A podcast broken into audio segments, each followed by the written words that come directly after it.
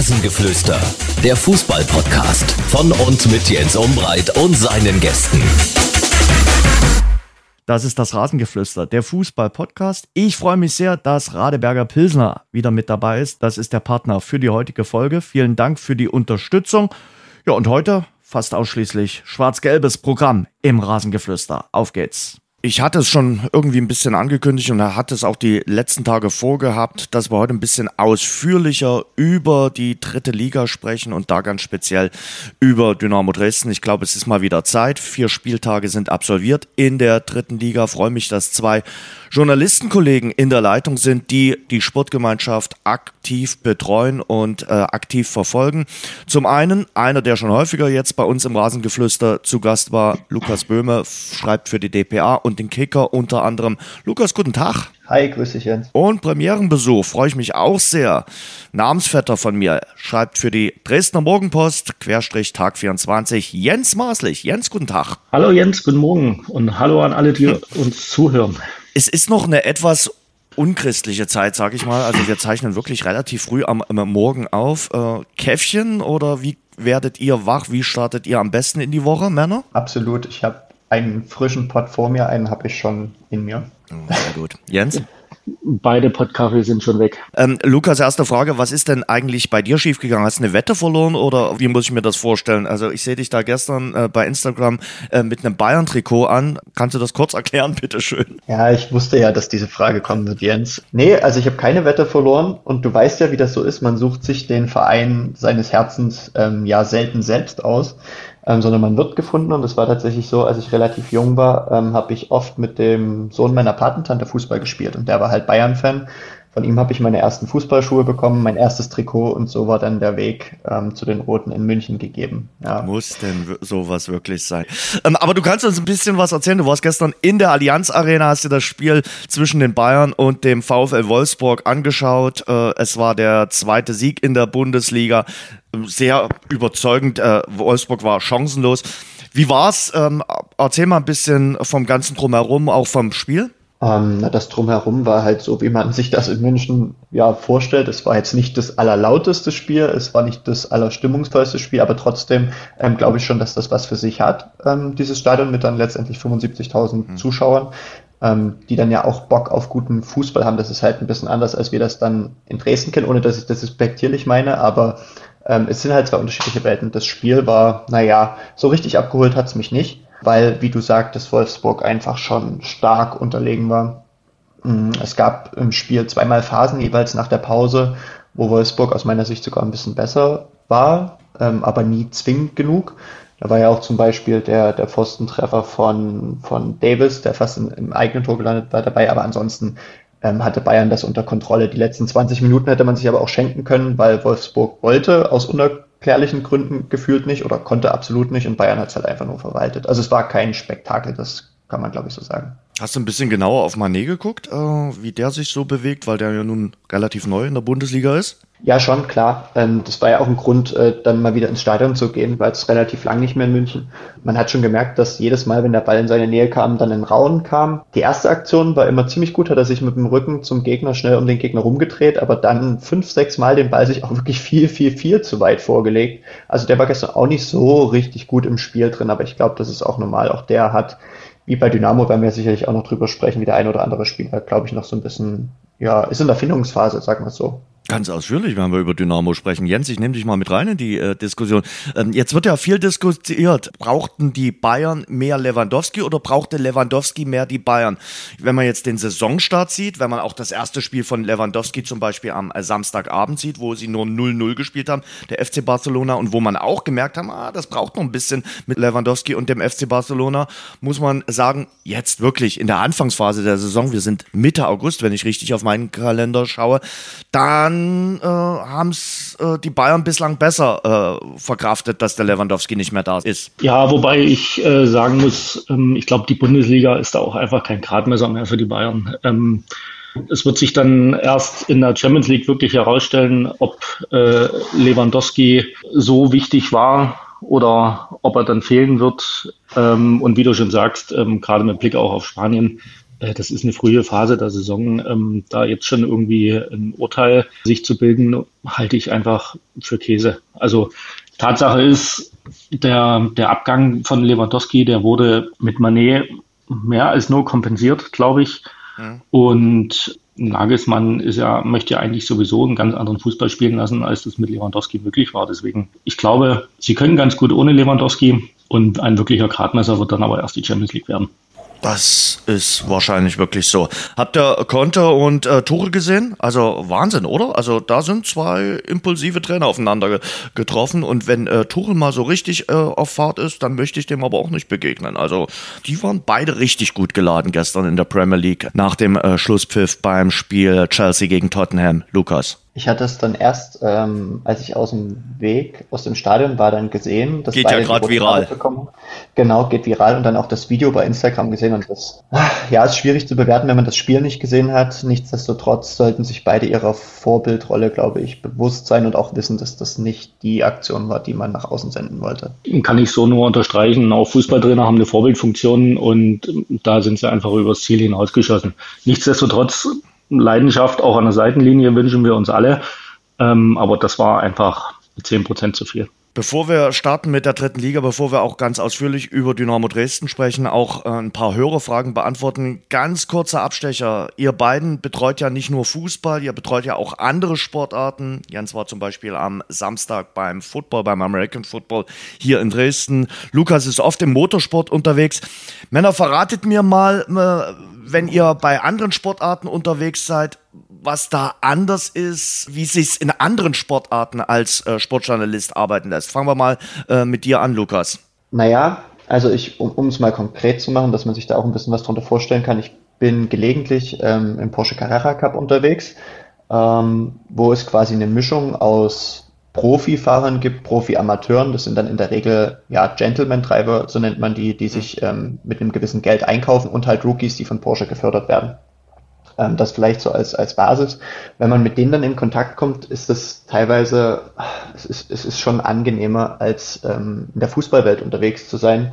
Möchte ich sagen, das musste ich jetzt auch mit meinen jungen Jahren dann irgendwie schon relativ schnell lernen, dass es da doch Unterschiede zwischen Profis und Profis gibt, ohne jetzt da dem Einzelnen zu nahe treten zu wollen, aber ganz einfach der Kontakt ist schon einfacher zu bekommen. Also du läufst da halt einfach durchs Fahrerlager und wenn du was mit jemandem drehen oder besprechen möchtest, dann machst du das mit dem aus und da gibt es dann auch nicht eine Entourage von fünf, sechs ja, Beratern oder, oder Offiziellen, mit denen man das klären muss. Und da gibt es in der Regel einen Teamchef, mit dem bespricht man das dann und dann machen die das auch und die haben da auch irgendwie Lust drauf, weil die halt auch wissen, dass es ein Geben und Nehmen sein muss, um für beide Seiten ein gutes Produkt zu bekommen, weil letztendlich auch sie ja medial ähm, sich bestmöglich darstellen wollen es ist einfacher im Umgang. Es wirkt ein bisschen mehr wie wenn du und ich uns jetzt unterhalten, um es mal ganz einfach runterzubrechen. Aber anders als bei dir steht bei mir kein Porsche in der Tiefgarage. Das muss ich auch ganz kurz sagen. Ist beim bei Berichterstatter, nicht, beim, beim, Berichterstatter vom Porsche Carrera Cup dann mit äh, fest eingeplant, okay, sie dürfen dann die ganze Saison auch einen Porsche unten fahren.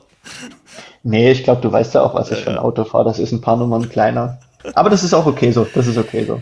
Ja, ähm, das ist, äh, finde ich auch, Jens, äh, du kannst ja auch gleich mal ein bisschen was erzählen, äh, sowieso so ein Ding. Also egal, wenn man in dieser Fußballblase drin ist, das ist in den letzten Jahren, hat sich das immer noch weiter zugespitzt. Also äh, auch äh, die Schwierigkeit an, an Interviews äh, zu kommen oder an, an Gespräche mit Spielern wird nicht einfacher, sondern schwieriger und äh, das fängt in der dritten Liga wirklich äh, an und spitzt sich dann natürlich in der zweiten und ersten Liga zu. Jens, wie siehst du es? Genau so ist es. Also ich bin froh, dass ich inzwischen auch andere Sportarten betreue, weil ähm, das ist, wie der Lukas schon sagt, das ist ein ganz anderes Arbeiten, das ist eine ganz andere Nähe. Ähm, die Leute kommen auch tatsächlich auf dich zu und ähm, fragen teilweise, ob wir nicht irgendwas zusammen machen möchten. Gerade jetzt beim American Football, du kannst jederzeit mit allen reden. Ich stehe dort immer auch an der Seitenlinie. Ähm, es ist jetzt nicht so, dass ich da kritisch beäugt werde. Überleg mal, wie das ja teilweise eben im, im Fußball ist. Jeder Fußballverein ist inzwischen auch ein eigenes Medienunternehmen und möchte natürlich seine eigenen Geschichten schreiben. Äh, da sind wir Journalisten manchmal vielleicht sogar schon eher störend. Gerade im American Football ist es das ist eine ganz andere Partnerschaft. Es ist wirklich ein Zusammenarbeiten und für mich ist das auch immer so ein kleines Erholungsprogramm, muss ich zugeben, weil es ist einfach angenehm. Es ist, es ist ein schönes Arbeiten, es ist ein freundschaftliches Arbeiten Ähm, das mag sicherlich auch ein bisschen vereinsabhängig sein. Ja, ich kann jetzt natürlich nur über, über die Monarchs reden, beziehungsweise auch den HCL Florenz, den du ja auch sehr gut kennst. Und ich kann das, was der Lukas sagt, kann ich am Ende nur unterstreichen. Umbi, du bist ja von uns derjenige, der ähm, die Sportgemeinschaft und auch andere Vereine wahrscheinlich mit am längsten betreut. Was glaubst du denn, woran das liegt? Ist es wirklich das Geschäft Fußball? Geht es damit einher, dass man so eine Vielzahl von Medien hat, die was von einem Spieler oder von einem Verein wollen und das ist vielleicht bei, ich sage jetzt mal vorsichtig, Randsportarten ein bisschen anders oder, oder woran machst du das fest? Also wir müssen nicht drum rumreden, dass äh, Dynamo Dresden in der Stadt hier die klare Nummer eins äh, ist. Und äh, das wissen auch alle anderen äh, Sportarten. Und deshalb freuen sich alle anderen Sportarten umso mehr, wenn über sie berichtet wird und machen es dann einem natürlich einfacher, was die Berichterstattung äh, angeht. Und äh, das ist in den letzten Jahren nicht schwächer geworden, sondern sogar stärker. Und natürlich, und da hat Jens auch recht, sind die, die Vereine und gerade die Fußballvereine mittlerweile kleine PR Und äh, Medienunternehmen und versuchen sich am besten zu verkaufen. Da ist der Journalist manchmal vielleicht störend, aber ich finde es trotzdem gut, dass es Journalisten gibt, die, die auch mal auf äh, kritische Dinge hinweisen und die muss es auch geben. Und ganz ehrlich, und das hatten wir äh, auch in der letzten Folge, als wir hier ausführlich über Dynamo Dresden gesprochen haben, mir war es gerade in der Abstiegssaison, wo Dynamo Dresden abgestiegen ist, und da beziehe ich mich komplett mit ein, manchmal vielleicht sogar ein Mühe zu unkritisch, was das Sportliche anbetrifft. Da rede ich jetzt wirklich nur, was das rein Sportliche anbetrifft. Die Mannschaft konnte eigentlich bis zum Relegationsspiel relativ ruhig arbeiten. Und da habe ich hier schon ganz andere Phasen in Dresden erlebt. Und äh, deshalb finde ich, es braucht eine, eine Begleitung des Vereins, der losgelöst ist von der äh, ja, eigenen Medienabteilung. Finde ich ganz wichtig, weil natürlich Dynamo Dresden als äh, Social-Media-Kanal jetzt nicht zu kritisch mit sich selbst umgehen wird. Aber Jens, also da gebe ich dir vollkommen recht. Natürlich, äh, das ist auch die Aufgabe des Journalismus, äh, Dinge kritisch zu begleiten. Das wird ja gern auch immer mal verwechselt. Wir sind ja tatsächlich jetzt auch nicht die PR-Abteilung der, der Vereine, ähm, weswegen man gern auch mal ein bisschen beschimpft wird, wenn man etwas kritischer berichtet. Aber das muss man aushalten. Das ist unser Job. Die Frage ist, hätte es letzte Saison tatsächlich noch was gebracht, wenn man auch noch auf die Mannschaft draufhaut, die eigentlich sowieso schon am, am Boden lag. Hypothetisch, hypothetisch. Aber was du gerade sagst, es ist manchmal wichtig, den Finger in die Wunde zu legen, auch wenn es weh tut. Und dann reibt sich vielleicht einer im Verein dran, denkt aber vielleicht mal zwei Minuten länger drüber nach und sagt, Mensch, darauf bin ich noch gar nicht gekommen. Und dann wird vielleicht auch was geändert. Weil wenn man immer nur in seinem eigenen Saft schwimmt, wenn man immer nur denkt, meine Meinung ist die richtige, reden wir vielleicht auch später drüber, äh, dann wird es schwierig. Und äh, wenn man keinen äh, Kontrastpunkt hat, der einem vielleicht auch mal eine andere Meinung spiegelt, dann, dann äh, wird es schwierig. Und ich glaube, auch das ist eine Aufgabe von Medien, Dinge vielleicht auch manchmal zu überspitzen und äh, darzustellen und zu sagen, okay, äh, überdenkt das nochmal und auch kritisch darzustellen. Es muss jetzt nicht nur der reine Boulevard sein, aber es muss eben dazu dienen, auch mal hin und wieder den, den Finger in die Wunde zu legen. Und zur letzten Saison, ich glaube trotzdem, dass die Mannschaft in der letzten Saison jetzt nicht abgestiegen ist, weil auf sie äh, permanent draufgehauen wurde und äh, weil sie äh, in der Rückrunde mit maßloser Kritik umgehen musste. Das glaube ich, weiß Gott nicht. Ich muss gerade ein bisschen lachen, weil du maßlose Kritik sagst. Äh, man bekommt ja doch die ein oder andere E-Mail auch von Fanseite und ich hätte äh, die Formulierung maßlose Kritik jetzt auch auf mich äh, beziehen können. Vielleicht auch eine, vielleicht auch eine Idee für einen neuen äh, Social Media Namen, maßlose Kritik. naja. Ähm, nee, aber, aber, ihr habt, ihr habt das ganz gut zusammengefasst und trotzdem fand ich es ja auch ein bisschen beachtlich, auch wenn es jetzt ein Thema ist, was wahrscheinlich ein bisschen zu weit führt, aber wir haben es ja dann doch auch alle ähm, bei der Mitgliederversammlung mitbekommen, dass uns da schon vorgeworfen wurde, dass wir über Jahre hinweg zu kritisch waren ähm, und auch damit wurde ja der Ausschluss der, der Medienvertreter von der Mitgliederversammlung begründet, wo ich glaube, dass es da von allen Seiten vielleicht so ein bisschen auch eine Sensibilisierung braucht. Was ist denn eigentlich die Arbeit eines Journalisten? Jens äh, Maßlich hat es ja ganz gut ausgeführt, äh, dass es eben nicht darum geht, äh, Haus- und Hofberichterstatter zu sein für einen Verein. Und es geht eben nicht darum, ähm, auch eine Mannschaft aufzubauen mit den Artikeln, sondern wenn sie eben schlecht spielt, dann muss man das auch als solches benennen. Und ich wünsche mir und hoffe, dass es da auch einfach von allen Seiten, sowohl von Vereinsseiten als auch von Fanseiten, aber natürlich auch von uns irgendwie so ein so ein kleines Aufeinander zugibt, um auch so ein bisschen ja die Sicht, Denk- und Arbeitsweise des jeweils anderen dann auch mehr wertschätzen zu können. Ja, ich würde mir da auch manchmal äh, mehr Dialog wünschen äh, und, und, und, Verständnis äh, für den anderen. Und ganz ehrlich, ob es da jetzt unbedingt das als Denkanstoß gebraucht hätte. Also ich war im Urlaub, ich war weit weg und äh, habe das dann auch wirklich äh, nur von der, äh, von der Ferne verfolgt. Aber ob es das gebraucht hätte, ähm, keine Ahnung, weil äh, man muss immer sehen, wie das äh, in, in ganz Deutschland wahrgenommen wird, äh, wenn bei einem Verein wie Dynamo Dresden dann gesagt wird, nee, die, die, die Medien wollen wir nicht mit dabei äh, haben. Man kann sich doch kritisch miteinander auseinandersetzen. Man muss auch nicht immer einer Meinung sein, aber dann muss man sagen, okay, das äh, akzeptiere ich jetzt so, die, die Meinung des anderen. Und das ist in der Zeit, in der wir heute leben, aus meiner Sicht äh, ganz, ganz wichtig, äh, das auch äh, so, so wahrzunehmen. Aber auch das ist ja zum Glück jetzt erst einmal abgehakt und wir können jetzt frohen Mutes in Richtung dritte Liga gucken, oder? Das machen wir jetzt nämlich auch. Äh, jetzt äh, die Frage an euch, Jens.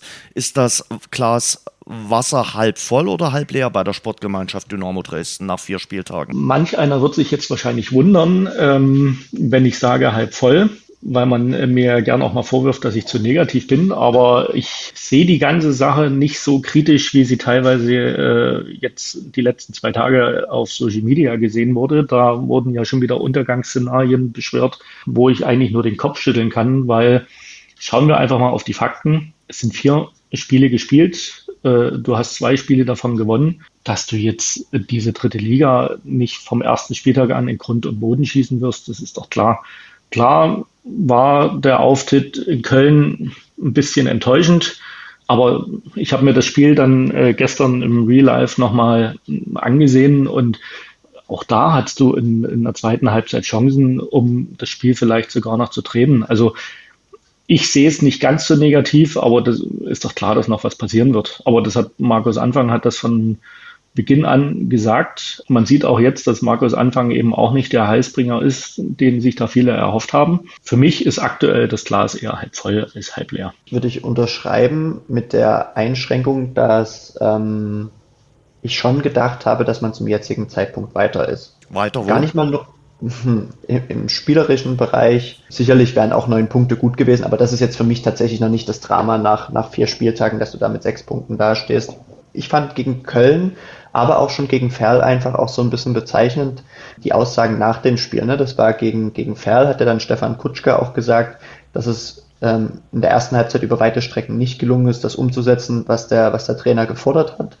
Ähm, das hat auch Markus Anfang gesagt und auch vorgestern hat er dann ungefähr so gesagt, dass es noch nicht so klappt, wie er sich das vorstellt. Und da dachte ich schon, dass man weiter ist. Und da muss man sich jetzt natürlich schon dann auch die Frage stellen, woran das liegt, ob Markus Anfang, der ja auch als taktikinteressierter Trainer bekannt ist, ähm, die Mannschaft vielleicht teilweise ein bisschen, ein bisschen zu sehr fordert, ob sie das noch nicht so richtig kanalisieren kann oder woran das liegt. Aber mir fehlt da tatsächlich auf dem Platz noch die klare Handschrift, gerade sowohl offensiv als auch defensiv. Wenn wir mal zurückschauen, vor zwei Jahren äh, in der damaligen äh, Drittligasaison hatte man zum selben Zeitpunkt, also nach vier Spieltagen, auch nur einen Punkt mehr. Also man muss die Kirche auch im Dorf lassen und äh, der Saisonstart damals war auch nicht der allerbeste. Äh, da hat's im Herbst dann ordentlich äh, gerumpelt. Also es ist auch noch nicht alles äh, verloren und deshalb, es braucht vielleicht auch ein bisschen Zeit. Aber gehen wir die Spiele mal durch. 1860 München war ein wildes Spiel. War aus meiner Sicht bislang auch das beste Spiel, weil da wirklich zwei Top-Teams aufeinander äh, getroffen sind und äh, natürlich 1860 München auch brutal effektiv äh, agiert hat. Hast du vollkommen recht. Ähm, was das 1860-Spiel vielleicht ein bisschen unterscheidet, ähm, nehmen wir Stuttgart mal, mal aus. 1860 war jetzt halt auch keine Mannschaft, die sich komplett hinten reingestellt hat. Das wird ja natürlich jetzt in dieser dritten Liga immer wieder begegnen.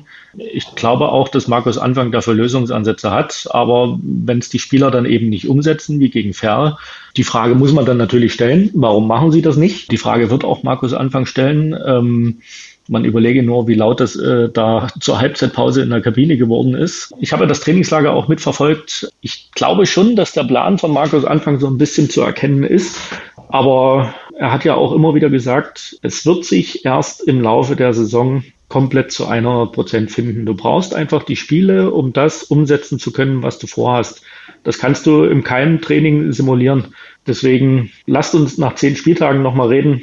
Ja, sicher, äh, aber natürlich müssen wir jetzt schon mal ein bisschen so einen kleinen Zwischenstrich äh, ziehen. Äh, und da erinnere ich mich an die Worte deines Kollegen Thomas Nahrendorf, der gesagt hat, naja, wir haben eben nur bis äh, Mitte November äh, Zeit, dann ist die Hinrunde schon vorbei. Und da musst du natürlich wenigstens den Anschluss haben. Also äh, du hast nicht ganz so viel Zeit wie äh, vielleicht, da sind wir wieder bei der Saison vor zwei Jahren. Da konnte sich die Mannschaft eingrooven, weil die Saison auch viel später begonnen hat. Das ist sicherlich eine Sache, die ein Unterschied ist zur Saison vor zwei Jahren. Ich will weiter bei den Spielen bleiben. Haben uns, Lukas, die Spiele gegen Halle und Ferl vielleicht auch ein bisschen Sand in die Augen gestreut? Halle, sehen wir ja, ist sportlich jetzt sicherlich maximal Mittelmaß, eher unteres Mittelmaß und Ferl hat aus meiner Sicht in der ersten Halbzeit top mitgespielt, mutig mitgespielt und hat sich dann selbst dezimiert und damit auch selbst aus dem Spiel genommen. Und damit äh, ist es schwierig, die zweite Halbzeit ordentlich zu bewerten. Absolut, also du hast die zwei Spiele vorrangig durch individuelle Klasse gewonnen. Ne? Wenn man an Halle denkt, ist es da Conte, der alles in Grund und Boden gelaufen ist. Ähm, sicherlich bei dem 1-0 dort auch ein bisschen Glück hat, dass er halt äh, Niedfeld findet, aber wobei Scheffler hätte den auch gemacht. Mhm. Ähm, das zweite Tor bereitete dann gut vor, obwohl er sich ja eigentlich vorher schon ähm, auswechseln lassen wollte. Und gegen Ferl hast du halt auch einfach ein bisschen, ein bisschen Glück gehabt. Ne? Wenn man an den, an den ähm, Distanzschuss von Korberts denkt zum Beispiel, der an der Latte landet, ähm, da kannst du auch mal ganz schnell 1-0 hinten liegen. Und wenn der, der Ferler Spieler nicht ganz so naja, nennen wir es mal, waghalsig in die Grätsche gegen Knipping reingeht, dort mit elf Mann zu Ende gespielt werden kann, dann, dann ist es, glaube ich, auch noch ein bisschen spannenderes Spiel. Ähm, zusammengefasst, ich hatte schon gesagt, glaube ich schon, dass so die individuelle Klasse überwogen hat und in den anderen Spielen, vor allem auch gegen Viktoria Köln, hat mir vor allem so ein bisschen Körpersprache gefehlt. Das mhm. muss ich wirklich sagen. Und das ist ja auch das, was so ein bisschen in den, in den Interviews dann in der Mixzone, aber auch auf den Pressekonferenzen herauskam, dass sich die Spieler und auch Anfang da noch nicht da sind, wo sie eigentlich hinwollen, dass es einfach da noch ein bisschen, bisschen fehlt, ähm, weil die Mannschaften, die werden jetzt relativ schnell schon gemerkt haben, dass Dynamo Dresden zwar ein großer Name ist, aber das nicht automatisch Großes drinstecken muss. Ne? Wenn man, wenn man frech spielt, wie, wie, wie Köln das teilweise gemacht hat, ähm, dann sicherlich Dynamo auch den ein oder anderen Fehler mit einbaut, was gerade Köln auch dann sehr, sehr entgegenkam. Das muss man schon sagen, gerade im Mittelfeld mit viel Raum im Zentrum. Dann, dann kann man Dynamo zum jetzigen Zeitpunkt wehtun. Was sicherlich nicht schlimm ist. Auch wir haben darüber schon gesprochen, dass ich einiges noch finden muss. Aber ich würde mir schon wünschen, dass man ähm, auch nach außen ausstrahlt, dass man eben Spieler von Dynamo Dresden ist. Und das sehe ich noch nicht von jedem. Bei der individuellen Klasse bin ich ganz auf deiner Seite. Da hast du einige Spieler drin, äh, die wirklich eine individuelle Klasse haben und da auch ihren Gegenspielern überlegen sind. Äh, was mich fraglich stimmt, ist die Tatsache, man geht dort bei Viktoria Köln in der englischen Woche, im letzten Spiel dieser englischen Woche mit 1 zu 0 in Führung nach 15 Minuten. Und dann müsste es doch eigentlich laufen wie ein Länderspiel. Dann solltest du doch als selbsternanntes Top-Team das Ding doch runterspielen können auch wenn es Viktoria Köln ist, auch wenn die mit zwei Siegen in Folge in diese Partie gegangen sind. Und trotzdem hast du dann keine Selbstsicherheit, nicht mal ansatzweise erkennen können. Das ist eine Frage, die ich mir tatsächlich auch gestellt habe. Wie kann das sein, ähm, dass du 1-0 in Führung gehst, gerade auch mit zwei Siegen im Rücken? Dann musst du normalerweise, musst du dort so eine breite Brust haben. Woran das jetzt liegt, können wir nur mutmaßen. Ich war jetzt selber auch nicht vor Ort, also ich hätte jetzt einen Spieler fragen können, warum das so ist. Vielleicht ist eben doch das Selbstverständnis dann schon wieder ein Problem. Vielleicht ist es eben genau das gewesen. Du gehst mit zwei Siegen im Rücken, gehst du dort in Führung und denkst, ach, cool, das läuft schon. Gehst vielleicht einen, einen Meter weniger und dann hast du natürlich gegen so ein, ein Team wie Viktoria Köln, das muss man ja auch sagen, von Olaf Jansen top eingestellt. Wenn, wenn du dann nur zwei, drei Schritte weniger gehst, dann fängst du halt ganz schnell auch eins. Und ähm, man muss ja auch sagen, Köln hat ja wirklich die, die Räume, die Dresden angeboten hat. Und das waren einfach viel zu viel perfekt ausgenutzt. Ähm, Jansen hat es ja vor dem Spiel auch schon gesagt, er ist ganz glücklich, dass er Dynamo Dresden zum jetzigen Zeitpunkt der Saison erwischt, also wo vielleicht noch nicht alles funktioniert am vierten Spieltag. Und das hat man, glaube ich, schon gesehen, dass wirklich ein paar Mechanismen noch gar nicht greifen äh, bei Dynamo Dresden. Und dass natürlich das ganze Gefüge auch noch nicht einstudiert ist. Äh, kein Wunder. Äh, am Samstag standen acht Neuzugänge äh, auf dem grünen Rasen. Das braucht doch vielleicht ein bisschen Zeit, Lukas? Ja, das braucht Zeit, klar. Aber, aber für mich geht es tatsächlich eher darum, ähm, wenn man weiß, dass man Zeit braucht, und das sagt Anfang ja, seitdem er da ist, das sagen die Spieler in, in jeder Mixzone, dann muss man halt vorerst erstmal andere Tugenden auf den Platz bringen. Und das ist eben zum Beispiel Zweikampfhärte oder der Wille in den Zweikampf zu gehen. Und auch das war ja immer wieder zu hören, dass es daran gerade noch hapert. Und das fehlt mir schon akut, dieser unbedingte Wille, ähm, auch mal, ja, auch mal dreckig zu spielen vielleicht. Ne? Und halt auch mal ein, ein ekliges Spiel zu gewinnen. Das sehe ich noch nicht. Ihr habt die, die Chancen äh, erwähnt äh, in der zweiten Halbzeit oder den Ballbesitz, klar, der war vorhanden. Aber so richtig, dass du dann in der, in der Schlussphase, da gab es noch den Schlenzer von äh, Weihrauch, es gab sicherlich die hundertprozentige von Borkowski. Aber dass es jetzt ein Chancenfeuerwerk gegeben hat in Hälfte 2, kann ich eben auch nicht behaupten, Jens. Ja, aber wie viele Spiele wirst du denn wirklich in Chancenfeuerwerk äh, bekommen? Also du musst ja sehen, es steht ja auch immer ein Gegner auf dem Platz. Und äh, das jetzt am Samstag, das war auch ein guter Gegner.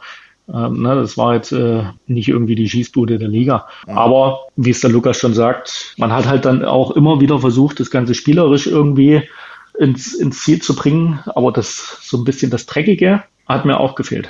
Wie siehst denn du die Tatsache, dass du nicht nur Neuzugänge integrieren musst, in die Mannschaft äh, einordnen musst, sondern dass du natürlich gleich zu Saisonbeginn auch eine Menge verletzte Spieler hast? Wie, wie groß wiegt das Handicap? Natürlich ist es ein großes Problem. Ähm, wie willst du dich denn finden, wenn du immer wieder deine Startelf umstellen musst? Ist, gerade der Ausfall von Conte, den sehe ich zum Beispiel, der natürlich gerade gegen Halle und auch gegen Fahrbetrieb gemacht hat der hat natürlich geschmerzt und der hat auch gefehlt aus meiner Sicht. Ja, absolut. Ähm, Gerade auf den Positionen, auf den Außenbahnen merkt man das schon. Ne? Man hat einen, einen Czepakowski ähm, jetzt gesehen, der sicherlich ein hochveranlagter Spieler ist und sicherlich auch gut zu Dynamo Dresden passen kann. Aber der war ja in der ersten Halbzeit leider komplett überfordert, was auch mal passieren kann. Aber danach wird es dann halt schon ein bisschen, bisschen dünner. Ne? Du hast Flachodimos, der auf ja, nicht absehbare Zeit fehlen wird. Conte, du hast es angesprochen, dann hast du noch Bokowski für die Außen und dann, dann ist schon relativ schwer. Ne? Ich glaube, einer, der am, mit am meisten gerade fehlt, weil er eben so ein bisschen frech ist und weil er auch eine richtig gute Vorbereitung gespielt hat, ist halt Seo. Ich glaube, für den wäre jetzt äh, die dritte Liga aktuell ein richtig gutes Sprungbrett gewesen, auch um seine Leistung ähm, kontinuierlich aufzubauen. Der fehlt schon auf jeden Fall, das glaube ich ganz fest.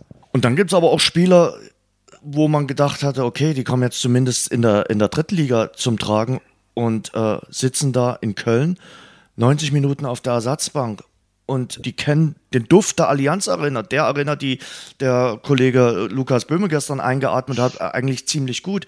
Die Rede ist von Oliver Battista Meyer. Also für mich aktuell in dieser Saison bislang eine große Enttäuschung und er scheint sich ja nicht besonders aufzudrängen im, im, im Training, äh, dass er es jetzt nicht mal schafft, in der dritten Liga, also Stammspieler zu sein. Lässt mich Fragen zurück, Lukas. Mich tatsächlich auch. Ähm, beim Kicker werden wir immer äh, zu Saisonbeginn gefragt, wie wir uns die, die Startaufstellung der jeweiligen Vereine, die wir betreuen, vorstellen. Und da habe ich wirklich lang, lang überlegt, ob ich Conte oder ähm, eben Batista Meyer aufstelle und habe mich dann mit ein bisschen Bauchschmerzen für Conte entschieden, weil ich den halt im, im das Jahr, wo er im Ausland war, nicht wirklich verfolgt hatte, aber einfach davon ausgegangen bin, dass man sich halt schon gezielt verstärken will und wahrscheinlich auch Batista Meyer so ein bisschen die Chance geben will, in seinem Schatten auch noch ein bisschen, äh, ein bisschen zu wachsen. Aber Du sagst richtig, es hat momentan gar nicht den Anschein, als würde das passieren. Woran das liegt, das ist schwer zu beantworten. Auch heute, wir haben ja schon mal drüber gesprochen, Jens, es ist wieder möglich, äh, zu Trainingseinheiten zu gehen, aber auch da ist es schwer, das zu, zu bewerten, woran das bei ihm genau liegt. Aber um es abzurunden, ich hätte auch erwartet, dass er gerade zu Saisonbeginn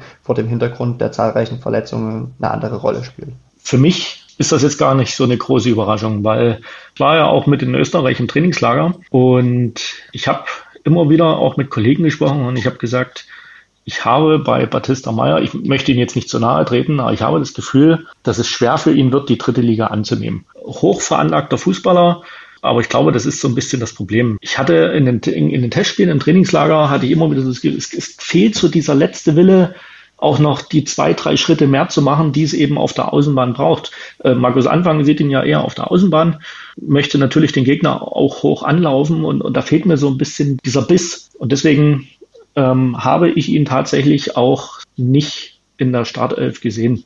Fällt es ihm dann schwer, jetzt umzustellen äh, auf, auf Gegner wie zum Beispiel Ferl Viktoria Köln, wenn du eben mal von Karl-Heinz Rummenigge hochgelobt worden bist äh, und jetzt zu sagen, ach nee, jetzt befinde ich mich ja dann doch in dieser grauen dritten Liga, wo ich eigentlich nie wieder hin wollte. Ist es ein Problem des Kopfes dann damit? Ich kann ja nur mutmaßen. Aber ich würde sagen, ja kann man wahrscheinlich jetzt wenig dagegen argumentieren. Die besten Argumente könnte er selbst liefern, indem er, wenn er, wenn er mal eine Chance bekommt, das macht, ja. Und dann ja, halt eben hoch anläuft. Das ist genau, also Jens hat es eigentlich ganz gut auf den Punkt getroffen, ne? Es reicht halt nicht, wenn du einen Gegenspieler antrabst, sondern du musst halt schon, wie Conte das eben zum Beispiel macht, halt dann schon mit Vollgas da anpreschen, um eben auch Fehler zu provozieren. Ne? Und das, das fehlt halt aktuell noch. Und er muss sich irgendwie jetzt auch wieder aufdrängen. Also sein Name allein und äh, seine bisherige Vita hilft ihm da, glaube ich, bei Markus Anfang nur bedingt. So sieht's das aus. wird genau das Problem sein, ja, dass er eben nicht von einem Namen leben kann, was in der Vergangenheit wahrscheinlich des Öfteren funktioniert hat. Aber ich meine, er hat auch einen relativ langen Vertrag jetzt hier in Dresden. Ich kann mir auch nicht vorstellen, dass er, dass er gerne auf der Bank sitzt. Das macht kein Fußballer, aber er, er hat es halt selbst in der Hand. Ne? Hm. Wer von den, von den Neuzugängen bislang, äh, über Conte haben wir ja jetzt gerade schon gesprochen, überzeugt euch denn sonst noch, äh, wo ihr sagt, da ist durchaus äh, Potenzial vorhanden und äh, das könnte was werden mit dem jeweiligen Spieler und Dynamo Dresden. Ganz vorne natürlich Claudio Kammerknecht. Er hat sich jetzt in den zwei Spielen, in denen Kevin Ehlers gefehlt hatte, äh, unglaublich in den Vordergrund gespielt, macht das wirklich recht souverän dort in der, in der Viererkette ähm, hat sein erstes Saisontor geschossen, leistet sich wenig Fehler, ist für mich der Top-Transfer bisher und ähm, auch wenn das viele vielleicht anders sehen, auch Stefan Kutschke. Weil äh, ein Stefan Kutschke kann man nicht nur an Toren messen und ich finde, also allein äh, die ganze Körpersprache auf dem Platz. Das ist noch eine, eine ganz andere Körpersprache als bei Manuel Schäffler und auch was, was er neben dem Platz leistet. Er, er, ist ja. Das wollte ich gerade sagen. Seine Arbeit in der Kabine, das kriegt man ja mit, wenn man äh, dann mal vielleicht nach einem Spiel mit ihm spricht, dass er auch mal den, den Finger in die Wunde legt, dass er auch mal Kritisches andeutet und sagt, okay, wir müssen an ein paar Sachen arbeiten und nicht die Welt schönredet nach einem 2 zu 0 Sieg gegen Ferl. Genau. Und Stefan Kutschke hat so viel in seiner Karriere erlebt. Natürlich nimmt er auch dann mal so einen jungen Spieler an die Hand und genau das ist ja auch ein Grund, warum man ihn mit verpflichtet hat. Äh, Stefan Kutschke soll eben nicht nur auf dem, auf dem Platz eine Führungsrolle übernehmen, sondern auch neben dem Platz. Und allein deswegen ist er auch enorm wichtig. Nichtsdestotrotz, daran anschließend vielleicht, verdient Stefan Kutschke bei Dynamo auch gutes Geld. Und Jens hat recht, man kann ihn nicht nur an Toren messen, aber ähm, ich hoffe und erwarte mir auch schon, dass er gerade in den kommenden Spielen dann tatsächlich auch mal netzt, eben um eben nicht nur das klingt jetzt abwertend, das meine ich aber gar nicht so, in der Kabine auf dem Trainingsplatz ähm, ein guter Ansprechpartner zu sein, sondern dann eben auch mal in einer Situation, wo eben, wie ich das vorhin gesagt habe, auch mal Zweikampf, Wucht und auch dreckig sein gefordert ist, was er ja eigentlich mitbringen kann, dann tatsächlich auch mal ein, ein Einschweiß. Das würde ich mir schon wünschen. Ähm, Kammerknecht ist alles dazu gesagt. Ich glaube auch, nee, nicht alles. Ich glaube, dass er nämlich auch sehr gut mit Knipping harmoniert. Ähm, das funktioniert, glaube ich, aus meiner Sicht ganz gut. Ähm, Knipping war ja in, in, der vergangenen Saison häufig auch dafür zuständig, wenn er denn fit war, ähm, das Spiel mit, mit aufzubauen. Da lastete dann aber häufig auch sehr, sehr viel auf seinen Schultern. Das kann Kammerknecht auch. Ich glaube, da ergänzen die sich ganz gut. Das funktioniert also und ja, ich glaube auch, dass, ähm, dass Arslan nicht nur aufgrund seiner mhm. Tore, die er bisher schon gemacht hat, auch ein guter Transfer war, eben weil er so clever ist und die Tore, die er macht, die, er, er läuft ja immer sehr aus dem, aus dem Rückraum an und ist dann trotzdem im Strafraum präsent und hat dann auch eine gute Abschlussquote. Also ich glaube schon, dass das auch einer ist, den man mit nennen kann, der sicherlich auch noch ein bisschen Luft nach oben hat, äh, aber auch der Tatsache geschuldet, dass er in den vergangenen Jahren viel verletzt war, wenig gespielt hat, aber der macht mir schon auch Spaß, grundlegend. Das äh, stimmt und äh, der kann auf jeden Fall eine Bereicherung sein, fühlt sich ja hier in Dresden auch äh, sehr, sehr wohl. Neu ist auch der Trainer, Markus Anfang. Äh, Jens hat es schon erwähnt, du warst auch im Trainingslager mit dabei in Österreich. Die Frage natürlich, wie arbeitet Markus Anfang? Was habt ihr bislang in den ersten knapp zwei Monaten für einen Eindruck von ihm? Und seiner Arbeit? Erstmal ist Markus Anfang, das muss man sagen, ein sehr offener Typ, geht auch offen auf einen zu, das schätze ich sehr. Das war ja nicht mit jedem Trainer äh, in den letzten Jahren der Fall. Man sieht auch, Markus Anfang, er hat eben in seiner Karriere auch schon ein bisschen was erlebt.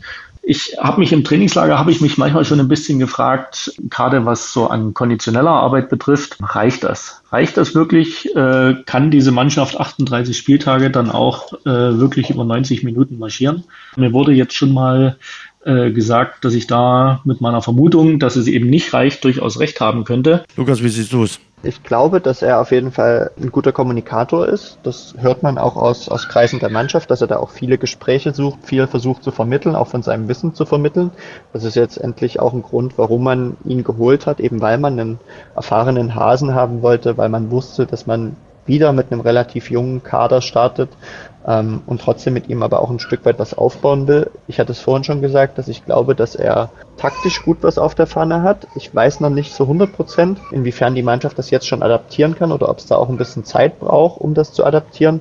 Ähm, was man aber auf jeden Fall ähm, hört, ist, dass ähm, es eine sehr, sehr gute Stimmung innerhalb des Kaders ist. Ne? Die Mannschaft, ja, sagt das logischerweise auch ein Stück weit aus Selbstschutz, sagt man das jedes Jahr. Die Mannschaft das haben sie auch der Rückrunde immer gesagt. Genau, äh, gebetsmühlenartig, genau, wie toll die Stimmung ist. Und das haben wir genau. uns dann nach Kaiserslautern auch gefragt, wie toll die Stimmung gewesen sein muss, die dann zum Abstieg geführt hat. Ja, da sagt man dann gern auch mal, es gibt keinen Stinker. Da kann ich mich auch noch dran erinnern, dass das kurz vor Kaiserslautern jemand gesagt hat. Dann wussten wir aber auch, dass das nicht ganz so stimmt. Aber ich glaube schon, dass sie in dem Fall jetzt tatsächlich, dass das sehr intakt ist, dass er da, dass er da eine gute Rolle hat, auch mit seinem, mit seinem Co-Trainer zusammen, dass das gut funktioniert. Ja, aber wie ich es auch schon gesagt hatte, mir fehlt tatsächlich auf dem Platz noch ein bisschen die Handschrift. Das müssen wir jetzt in den kommenden Wochen mal analysieren, ob das an Anfang liegt, ob das an der Mannschaft liegt, ob das eine Mischung aus beiden ist oder ob es tatsächlich einfach der Prozess ist, den man durchschreiten muss. Ich denke, auch das braucht braucht noch ein bisschen Zeit. Was ich so sagen würde, ist, ist schon sehr professionell, was, was auch den ganzen Umgang mit den Medien betrifft, seine Arbeit, die zu bewerten. Ich glaube, das braucht noch ein, ein, ein paar Wochen. Man kriegt natürlich schon so einen Eindruck, finde ich, äh, wenn man sich auch die Werder-Doku, vor allen Dingen die ersten zwei, drei Folgen von ihm anschaut, dann weiß man ungefähr, wie Markus Anfang funktionieren könnte. Habt ihr dort mal reingeschaut? Ich habe die ersten zwei Folgen habe ich gesehen mhm. und da habe ich mich dann natürlich auch direkt gefragt, ist er bei jeder Ansprache so emotional? Genau. Ansprache auch, so aus dem ja. Sattel? Ähm, das, das fand ich wirklich schon bemerkenswert. Ähm, das kann einer Mannschaft sehr gut tun. Es kann aber auch auf den ein oder anderen Jungen überfordernd wirken. Aber ich traue ihm dazu, dass er das, dass er das gut handeln kann, dass er das gut managen kann. Mhm. Und ja, ich glaube, auch ihm muss man einfach Zeit geben. Aber du hast schon vollkommen recht, er ist da sehr professionell äh, in dem, was er tut. Klar, es geht im Fußballgeschäft nicht anders, dass man sich auch das ein oder andere Mal wiederholt, aber er macht das ich finde ein bisschen cleverer als zum Beispiel seinen Vorgänger, dem man ja dann auch manchmal Schönrednerei vorgeworfen hat. Das macht Anfang definitiv nicht, eben weil er auch sagt, nee, das war nicht das, was ich mir vorgestellt habe. Da müssen wir klar mit ins Gericht gehen. Die Umsetzung wird sich dann in den kommenden Wochen zeigen oder eben nicht. Finden Sie jetzt heraus, wie großartig ein alkoholfreies Pilzner schmecken kann. Neu. Radeberger alkoholfrei. Hopfig frisch im Geschmack. Mit echtem Kalister Aroma Hopfen. Radeberger alkoholfrei. Jetzt probieren. Dann will ich mal zu ein paar Hörerfragen kommen. Erste Frage, hallo, warum bekommen wir es nicht gebacken, nach einem 1 zu 0 in Köln weiter offensiv zu spielen, anstatt den Gegner kommen zu lassen, abwarten zu spielen und förmlich um den Ausgleich zu betteln. Siehe Halle, siehe aber auch Köln. Ich glaube, dass Jens das gerade schon ein Stück weit angesprochen hat. Ähm, ist auch mir das ein oder andere Mal schon zugetragen worden, dass es vielleicht konditionell noch nicht der Peak ist, den man, den man erreichen muss, so dass man sagt, man kann 90 Minuten Vollgas gehen. Mhm. Ähm, sicherlich am Ende einer englischen Woche auch ein Stück weit, Stück weit schwer, dann kommen Verletzungen dazu. Aber also ich glaube schon, dass es da einfach Druck gebraucht hätte, um frühzeitig eben auch, ich habe es vorhin schon gesagt, es darf nicht nur Dynamo Dresden draufstehen, sondern es muss laut Selbstverständnis auch Dynamo Dresden drinstecken. Und da fehlt mir manchmal schon ein bisschen Druck, ähm, weil das Spiel gegen Viktoria Köln, das war halt einfach zu dem Zeitpunkt offen. Es war ja auch so die erste richtige Dynamo-Chance. Und wenn man da 10 bis 15 Minuten weiter Druck gemacht hätte, hypothetisch, ich weiß, aber dann hätte man sicherlich auch Viktoria Köln ähm, weniger Luft zum, zum Atmen gegeben, hat sich dann aber ein bisschen zurückgezogen, ein bisschen abwartender gespielt und dann kommt halt auch Köln mit der, mit der ersten richtig dicken Chance halt zurück und dann hat man genau das, was man eigentlich nicht erreichen wollte. Also vielleicht ähm, tatsächlich auch ein konditioneller Punkt. Vielleicht ist es aber auch so ein, ein, kleines Problem der Spieler, die dann auf dem Platz standen, weil ich finde schon, dass ein Stefan Kutschke deutlich aggressiver auf den Gegenspieler draufgeht als ein Manuel Schäffler. Möglicherweise. Hier wird gefragt, warum funktionieren viele Spieler bisher noch nicht so, wie sich das vorgestellt äh, wurde. Er erwähnt Kutschke, Schabakowski und Will. Zum Thema Stefan Kutschke habe ich ja äh, vorhin gerade schon was gesagt. Ich hm. denke schon, dass er zu großen Teilen so funktioniert, äh, wie er funktionieren soll. Das Einzige, was eben noch fehlt, ist das Tore schießen. Ich glaube aber auch, dass ein Stefan Kutschke einfach von Beginn an spielen müsste, um einfach auch ein bisschen mehr Spielzeit zu bekommen. Paul Will ist ein schwieriges Thema. Ich habe das auch gelesen, dass viele nach dem Spiel sehr unzufrieden mit seiner Leistung waren. Ich finde, ein Paul Will wurde oft in Köln einfach nur allein gelassen. Paul Will war als einziger Sechser häufig ganz allein gegen zwei Gegenspieler und dass du dann nicht immer gut aussiehst, ist klar. Aber prinzipiell finde ich ihn jetzt dort auf der Sechs nicht so enttäuschend. Paul Will war auch lange verletzt, das muss man auch sagen. Wurde jetzt direkt wieder ins kalte Wasser geworfen. Ich sehe ihn aber nicht als die große Enttäuschung. Würde ich mich auch direkt anschließen. Ich finde eher sogar, dass er das gut macht. Also ich finde schon, dass er das abruft, was man sich von ihm erwünscht, aber Jens hat das gerade schon ganz gut angesprochen. Die Bindung zwischen, zwischen Offensive und Defensive passt aus meiner Sicht noch nicht ganz so. Hohes Anlaufen ist gut, aber da ist halt auch viel Raum dazwischen. Ne? Und Paul war dann halt tatsächlich, auch gegen Köln hat man das gesehen, hat er sicherlich nicht das allerglücklichste Spiel gemacht, aber jetzt auch keine Böcke geschossen. Ähm, war da sehr oft allein auf weiter Flur und musste unglaublich viele Wege zulaufen. Aber gerade so in, in, in puncto Körpersprache ist er doch einer, der, der dann auch mal dazwischen haut. Ne? Hat sich jetzt auch, glaube ich, seine zweite Gelbe schon abgeholt. Ähm, also der zeigt da schon auch körperlich immer mal, dass er da ist und dass er da was wegverteidigen will. Also den finde ich ganz gut. Und zu Scherbakowski haben wir ja schon gesagt, ähm, dass der auch aus einer Verletzung kommt. Das ist sicherlich schwierig für ihn, weil es auch ein anderes Umfeld ist. Er jetzt zum ersten Mal eben nicht mehr da ist, wo er, wo er, wo er lang gespielt hat. Ja, und bei Kutschke, Scheffler ich meine, es ist ein Stück weit ein Luxus, dass du dir beide leistest. Ne? Also beide kosten mit Sicherheit auch eine gute Stange Geld. Beide haben das Selbstverständnis, immer spielen zu wollen, sagen auch übereinander, dass sie sich gut verstehen und gut austauschen. Das glaube ich auch erst einmal. Aber ähm, um dass beide richtig effektiv sind, glaube ich schon, dass sie mehr spielen müssten, um eben auch mehr Bindung äh, zum Spiel zu haben. Und das wird sicherlich schon eine entscheidende Frage sein, wie man im Verlauf der Saison damit umgeht, dass man quasi zwei Stürmer hat, von denen eigentlich beide immer spielen wollen, schrägstrich müssen, um richtig gute Leistungen abzurufen. Das sehe ich nämlich ähnlich. Also sind ja beides ähnliches Kaliber und äh, da immer die Rotation anzuschmeißen, keine Ahnung, ob, ob das dann zum Erfolg führt. Wir werden es sehen. Du hast in Köln, hast du gesehen, dass es auch wieder ähm, griffiger wurde, als beide auf dem Feld standen. Ja, also warum, warum nicht mit beiden? Warum nicht umstellen auf ein 3-5-2? Da hat ja aber auch, das muss man ja auch dazu sagen, hat sich ja auch Anfang bei, bei Werder Bremen relativ lang schwer damit getan, mit, mit Füllkrug und mit Duxch zu spielen. Ich glaube, das hat er ja dann sogar erst kurz vor seiner Beurlaubung ähm, so richtig getan. Hat er da auch, glaube ich, ein 4-1-4-1 spielen lassen über, über, über einen langen Teil der Spiele, wo er da war. Ich glaube, da, da brauchst vielleicht noch einen Moment und man muss es dann halt auch einfach mal über zwei, drei Spiele probieren.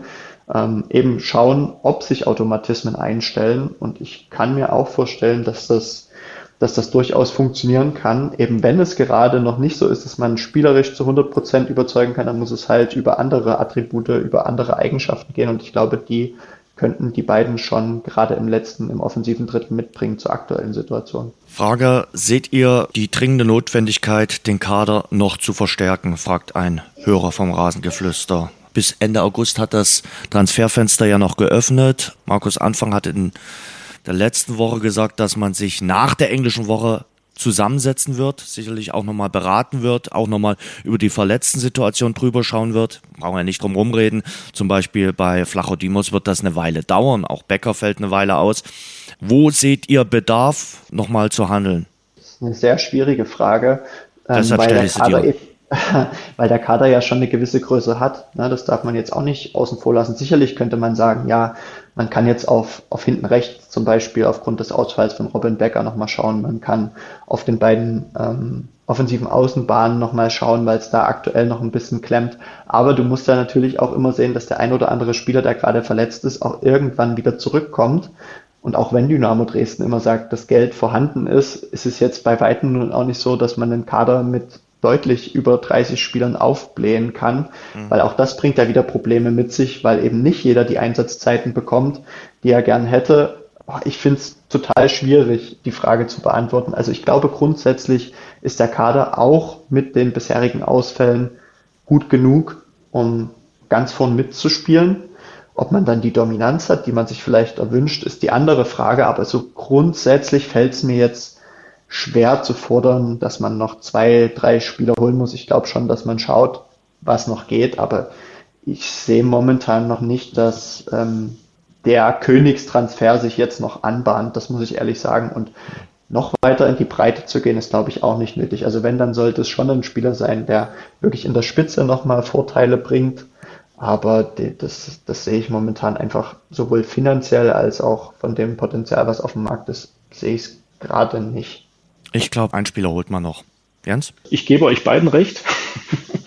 es ist tatsächlich so, du, du musst den Kader musst du nicht noch künstlich aufblähen. Das wäre äh, Käse, das ähm, haben sowohl Markus Anfang als auch Rolf Becker gesagt. Wenn es der Markt aber hergibt und du findest einen Spieler, ähm, wo du weißt, der wird dir kurzfristig auch direkt weiterhelfen. Warum sollst du das nicht machen? Und ich gebe dir recht, da wird sicherlich noch was passieren. Möglicherweise dann auf dem letzten Drücker, an den letzten zwei, drei Tagen passiert ja immer noch was und äh, ich kann mir vorstellen, Ralf Becker hat da schon noch jemanden im Auge, den er möglicherweise nach äh, Dresden holen wird. Äh, das haben wir noch gar nicht besprochen, die äh, Position, äh, Torhüterposition. Der könnte jetzt bei den Toren äh, nichts machen äh, am Samstag, aber äh, den Torhüter, äh, ich habe jetzt Kevin Broll, ehemaligen Dynamo-Keeper, der hat am Wochenende rot gesehen in der polnischen Liga. Wie seht ihr Stefan Triljatscha bislang mit seinen Leistungen in der dritten Liga? Torhüterposition wird ja auch oft diskutiert. Ich habe das zu Beginn der Vorbereitung, als ich die ersten Trainings gesehen habe, war ja schon noch so ein bisschen die Meinung, dass ähm, Müller die Nummer eins ist. Man hat ihn ja auch als Nummer eins, glaube ich, schon geholt und auch in dem ja, Selbstbewusstsein dann auch präsentiert. Und ähm, Triljaccia als, als jungen Mann dahinter geholt, trotzdem gesagt, es ist natürlich ein offener Zweikampf. So. Für mich war aber relativ schnell klar, dass Triljaccia ähm, Nummer eins werden kann.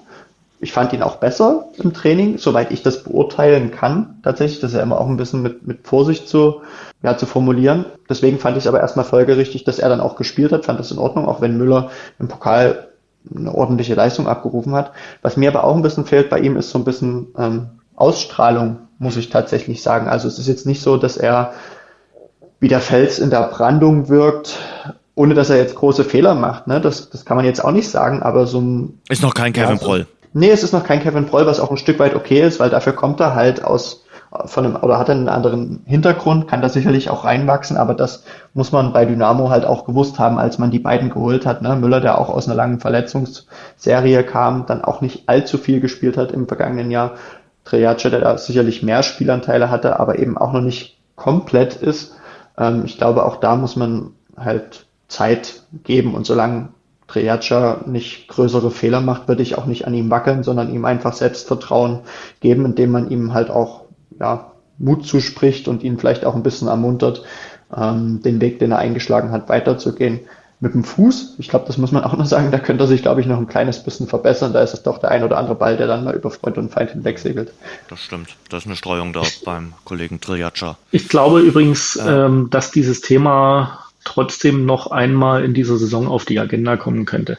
Lukas hat, hat gerade ähm, den Fakt Ausstrahlung angesprochen. Ähm, das ist ganz interessant, weil ich glaube tatsächlich, äh, die Ausstrahlung war am Ende ausschlaggebend, dass man sich für ihn entschieden hat. Ich habe ja diesen Torwart-Zweikampf auch gern mal im Trainingslager verfolgt. Da war das ja tagtäglich möglich. Und auch da hatte ich das Gefühl, dass Trille wohl die Nase vorn hat. Ich bin aber etwas überrascht, dass er im Spiel schon relativ äh, nervös zu sein scheint. Das ist halt doch eine andere Hausnummer, ob du bei Dortmund 2 vor wenigen hundert Zuschauern spielst oder eben dann vor mehreren tausend, äh, um nicht zu sagen über 20.000. Ähm, das sieht man gerade mit dem Ball am Fuß. Da ist er doch ein großer Unsicherheitsfaktor. Das, das muss sich definitiv verbessern. Äh, Sven Müller hat da einen deutlich besseren Eindruck gemacht, deutlich sicherer. Und wenn Trille diese, diese Nervosität nicht ablegt, glaube ich schon, dass das Thema nochmal auf die Agenda kommen wird. Ich glaube fest daran, dass das was mit dir macht, wenn du vor 9000 äh, Zuschauern da vorm Chorblock spielst. Das ist nochmal was anderes. Also ich glaube, da pumpt das Herz auch ein bisschen äh, schneller äh, aus meiner Sicht. Nächste Frage. Würde gern die Stärke der dritten Liga in diesem Jahr eingeschätzt wissen. Es zeichnen sich ja gewisse Grundzüge ab. Zwei Überraschungen im oberen Drittel sind auch dabei. Chancen für diese Mannschaften. Setzt sich der größere Etat am Ende durch? Zwei Überraschungen? Ja, er sieht wahrscheinlich Elversberg und Köln als Überraschung.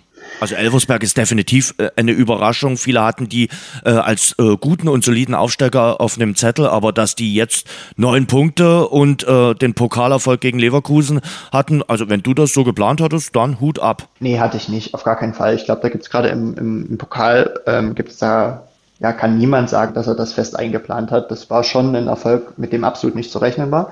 Trotzdem, wie er zustande gekommen ist, dann verdient. Und ich glaube, auch das hat sie ja auch ein bisschen jetzt in der Liga dann mitgenommen. Ja, also das ist halt ähm, dann schon auch was, was dann nochmal so einen Boost gibt, gerade vor so einer englischen Woche.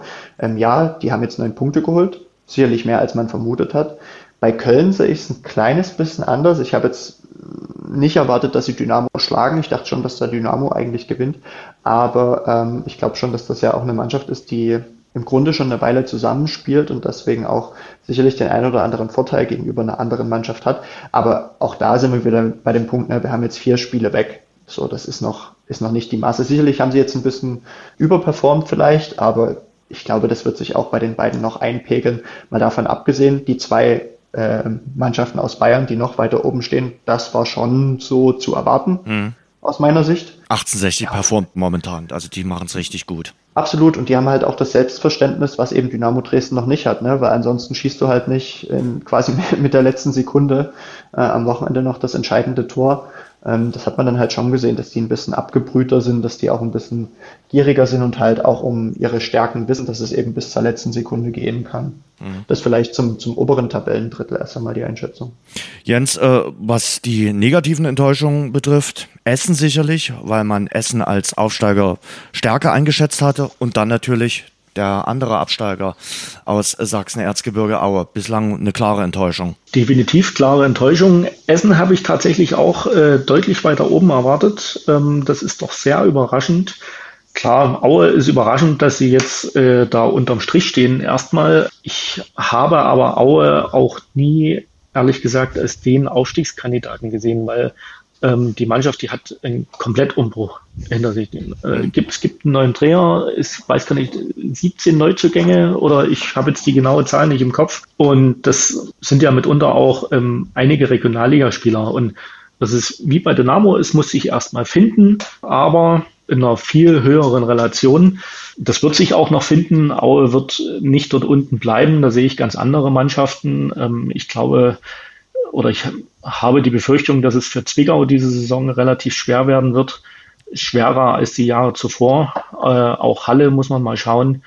Auch Aue wird sich fangen, genauso wie sich Dynamo noch fangen wird. Ähm, ich glaube auch nicht, dass Elversberg, um dann noch an Lukas anzuknüpfen, dort oben bleiben wird. Denk nur mal dran, wo Dynamo letzte Saison in der zweiten Bundesliga stand nach fünf, sechs Spieltagen. Das wird sich alles noch ein bisschen finden. Aber Lukas, äh, im Erzgebirge ist jetzt Geduld nicht das allerhöchste Gut. Also ich kann mir vorstellen, ein bisschen unruhig ist es heute auch im Schacht. Mit Sicherheit, auch wenn man sich die Interviews nach dem Spiel anschaut, ähm, da hatte ich schon das Gefühl, wir sind eigentlich ein paar Monate zurück im Kalender gegangen und befinden uns im Abstiegskampf der zweiten Liga, weil das klang schon teilweise die Interviews von, von Nazarov zum Beispiel, der ja sagte, ja, wir haben im Prinzip kein Männerfußball gespielt und nicht einer war auch nur annähernd in Normalform.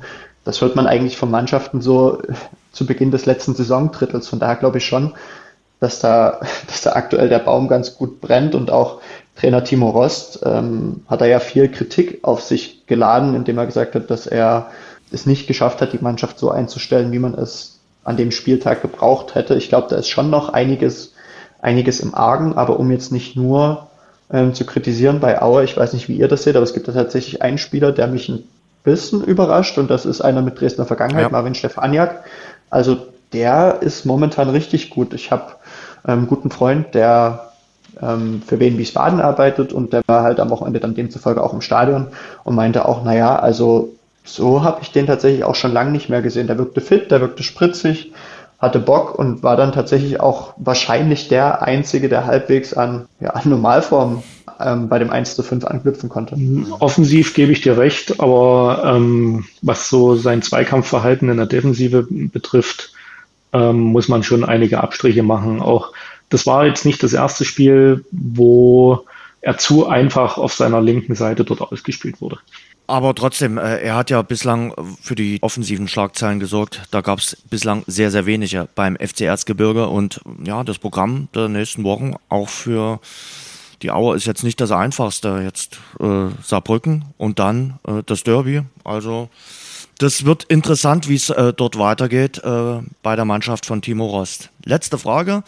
Die ist auch mit an mich gerichtet. Ähm, gefällt dir die momentane Entwicklung unseres Vereins oder empfindest du die Kritik speziell aus dem Fanlager für überzogen? Stichwort äh, abgehende Identifikation, schwache Zuschauerzahlen.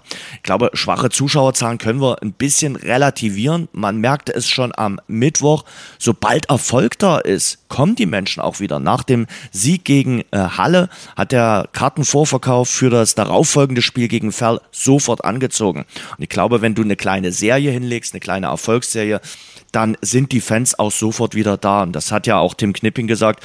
Das Ziel der Mannschaft muss es sein, das Stadion wieder voll zu bekommen. Das kriegst du natürlich nur voll, wenn du entsprechende Leistung lieferst, wenn du in der Tabelle möglichst weit vorne äh, stehst die, die fehlende Identifikation, das ist auch so eine Sache, die mich beschäftigt.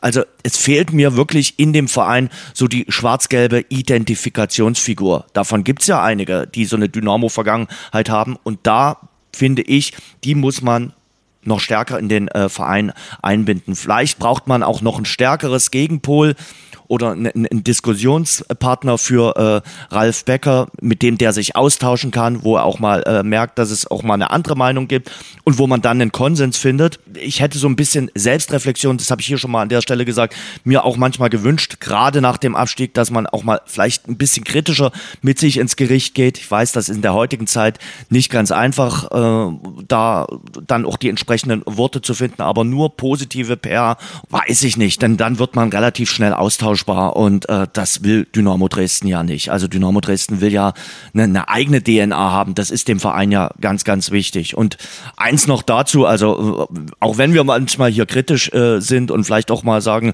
äh, oder eine Sache sagen, die dem einen oder anderen nicht gefällt, wir, ich glaube, das kann ich für uns alle drei sprechen, sind natürlich lieber zum Beispiel in der zweiten Bundesliga ähm, in Hamburg äh, und, und Magdeburg unterwegs als in der dritten Liga. Ist doch ganz klar. Natürlich ist es so, dass wir uns auch freuen, wenn der Verein erfolgreich ist. Das ist, glaube ich, unbestritten. Na, also, weil es macht ja ganz einfach auch häufig den Arbeitsalltag ein bisschen einfacher. Da sind wir dann wieder bei dem Punkt, an Interviews zu kommen ähm, auch mal längere Geschichten zu machen, ist natürlich einfacher, wenn es gut läuft, als wenn es schlecht läuft, auch wenn das vielleicht nicht so sein sollte. Ähm, aber unterstützend äh, zu dem, was du vielleicht noch gesagt hast, ja, ich glaube auch, dass es teilweise an Identifikation fehlt. Für mich ist das aber auch darin begründet, dass es halt in dem Verein schon sehr viele Personen gibt, wo das Ich über dem Verein steht. Zumindest mhm. habe ich das Gefühl. Und diese mehr von keiner ist größer als der Verein lebt der Verein aus meiner Sicht gerade nicht wirklich, auch wenn man das gern propagiert. Also ich glaube schon, dass man da noch mehr an einem Strang ziehen muss.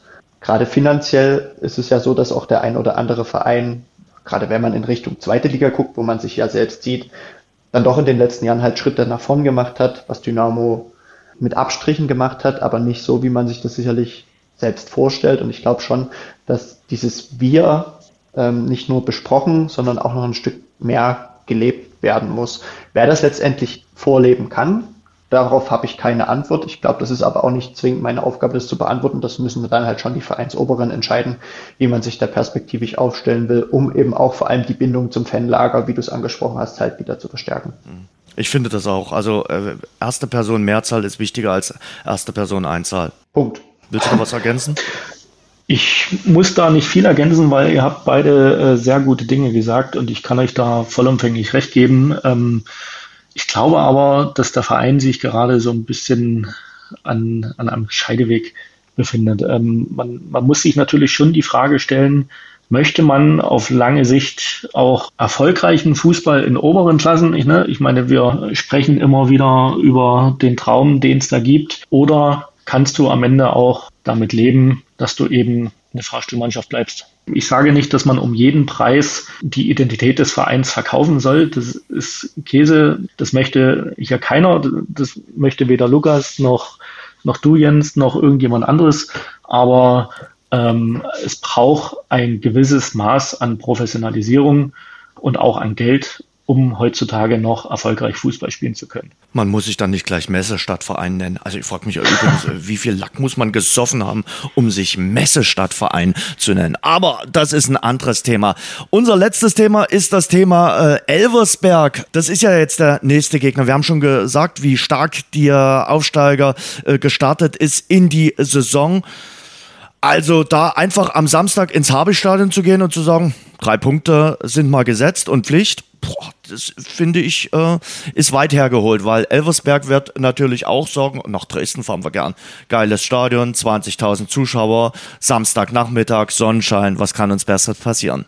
Genau, und die haben halt auch jetzt nichts zu verlieren, ne? weil niemand erwartet, dass sie irgendetwas Zählbares aus Dresden mitnehmen, wohingegen man aus Dresdner Sicht ja eigentlich schon fest damit planen sollte oder hat planen müssen vor Saisonbeginn, dass man eben nach der englischen Woche dann gleich nochmal einen draufpackt. Ne? Und ich glaube auch so für die, für die Stimmung wäre es jetzt tatsächlich auch wichtig, dann da drei Punkte zu holen. Und eigentlich, wenn wir ehrlich sind, musst du das auch. Und da geht es für mich jetzt weniger um die Art und Weise, sondern es muss am Ende müssen drei Punkte stehen. So, das ist eigentlich das, was zählen sollte. Und dann kann man auch mal vernachlässigen, dass es vielleicht jetzt nicht die, die schönste Spielweise war, aber über ein Kopfballtor von Kutschke, ein Kopfballtor von Scheffler würde ich mich jetzt auch nicht beklagen. Okay.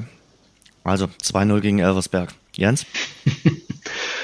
2-0 ist ein guter Tipp. Schade, dass der jetzt schon weg ist, deswegen sage ich mal 2-1. Ja, ich sehe die größte Gefahr eigentlich darin, dass eben dieser Name Elversberg irgendwie schon wieder dazu führt, dass du eben doch zwei, drei Prozent weniger bringst. Ähm, die sollte eigentlich nicht mehr bestehen, denn du musst nur auf die Tabelle schauen und auf die letzten vier Spiele. Dann weißt du, was da auf dich zukommt. Ich habe aber in Markus Anfang großes Vertrauen, dass er das auch in den nächsten äh, vier Trainingstagen so in die Mannschaft bekommen wird, dass da am Ende wieder drei Punkte stehen. Gut. Und da ist er aus meiner Sicht jetzt auch zum ersten Mal richtig gefordert, eben weil er jetzt zweimal angedeutet hat, dass er nicht zufrieden war mit der, mit der Einstellung, die er auf dem Platz gesehen hat. Da geht es halt jetzt wirklich darum, eben diese Einstellung im Training entweder zu forcieren oder die Spieler zu finden, die bisher vielleicht noch nicht die Einsatzzeit hatten und aber eben darauf brennen, sich jetzt mal zerreißen zu dürfen vor heimischem Publikum. Und ich glaube, das wird schon die Kernaufgabe jetzt in der Woche sein. Ich danke. Das war eine fast ausschließlich dynamische Folge und äh, ich fand es sehr schön, dass die Kollegen Jens Maslich, Dresdner Morgenpost, Tag 24 und Lukas Böhme unter anderem für die DPA und den Kicker in der Leitung waren. Männer, das hat Spaß gemacht. Schreit nach einer Wiederholung. Wünsche euch eine gute Woche und äh, wir sehen uns spätestens am Samstagnachmittag im Rudolf-Habich-Stadion. Dankeschön an euch. Danke dir, Jens. Danke, Lukas. Wir sehen uns. Jens und Lukas waren das in der Leitung. Heute viel Dynamo Dresden, heute viel dritte Liga. Das war also unser Rasengeflüster, der Fußball-Podcast. Exklusiv mit Radeberger Pilsner. Tradition verbindet, Leidenschaft vereint. Radeberger, das Pilsner. Ich wünsche euch weiterhin eine gute Woche. Passt auf euch auf und wir hören uns nächste Woche definitiv wieder. Das war das Rasengeflüster, der Fußball-Podcast. Danke fürs Zuhören. Abonniert uns bei Spotify, Apple Podcast und überall dort, wo es Podcasts gibt. Mehr auch im Netz unter rasengeflüster.de.